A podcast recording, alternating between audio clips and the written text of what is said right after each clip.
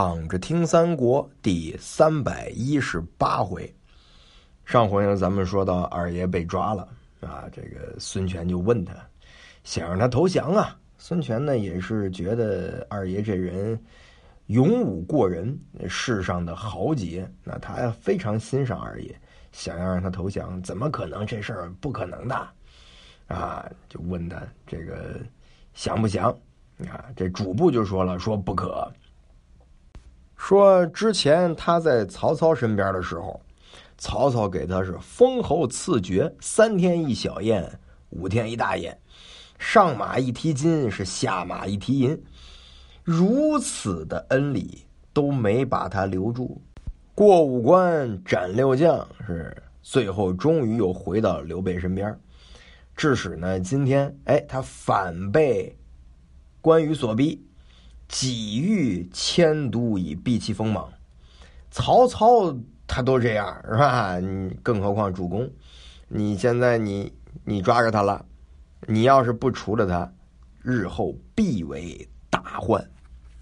孙权这么一听，哎，说的也挺对，琢磨了半天，得就这么着吧，推出去斩了。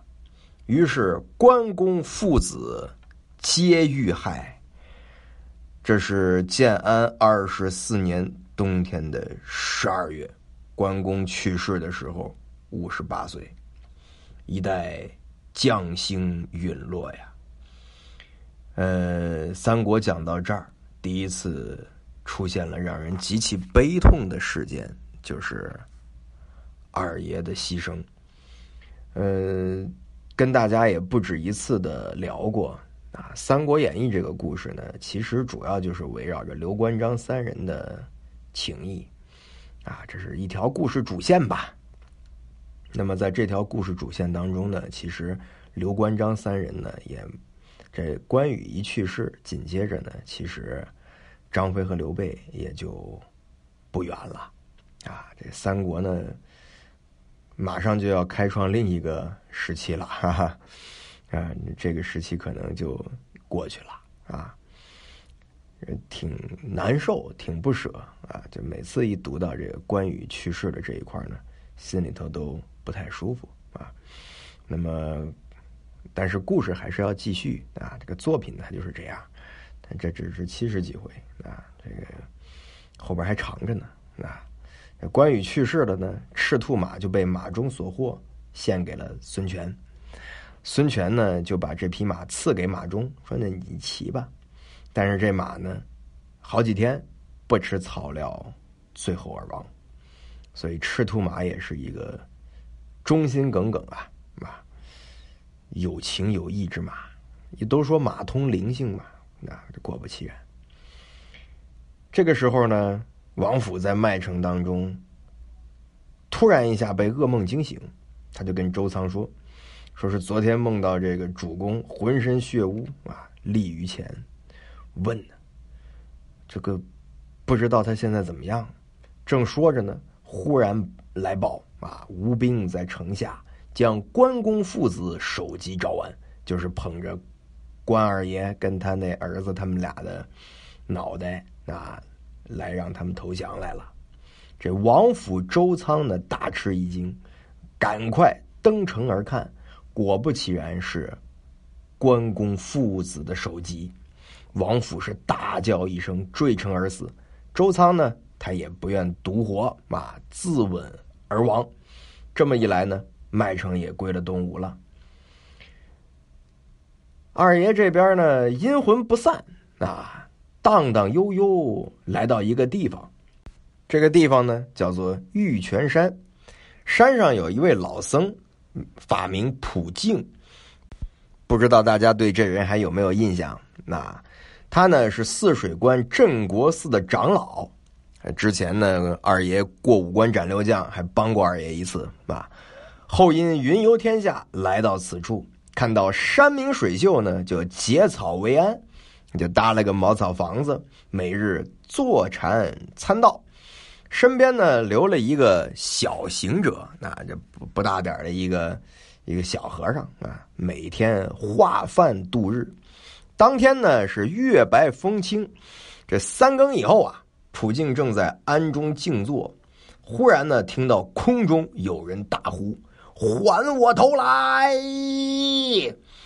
这普净呢，仰面就看，只见空中一个人呐，骑着赤兔马，提着青龙刀，左边一白面将军，右边一个黑脸大汉，啊，这个有众人相随，一起呢，暗落云头，来到了玉泉山顶。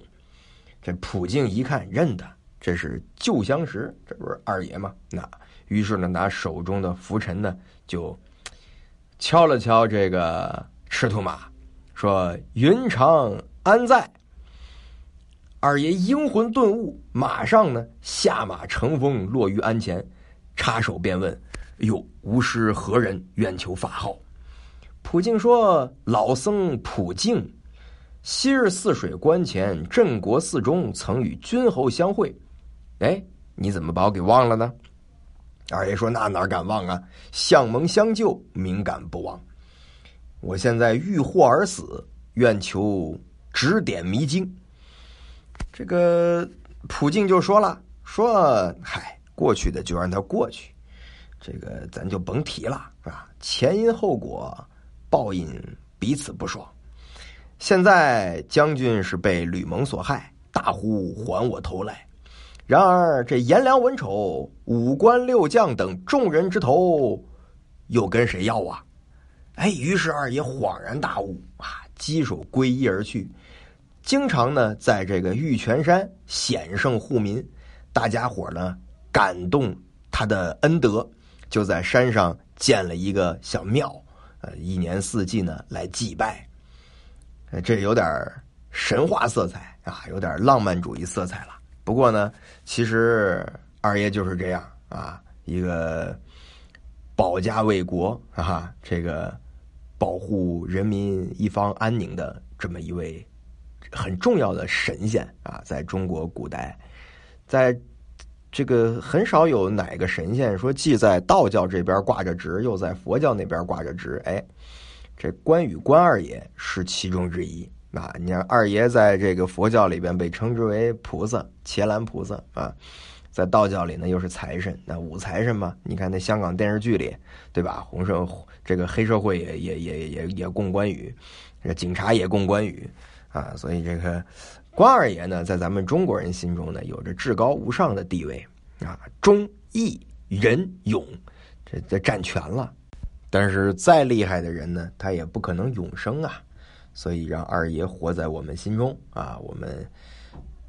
遇到困难的时候，心里想一想啊，看看，想想二爷啊，我们就有勇气去面对我们所面临的这些难题。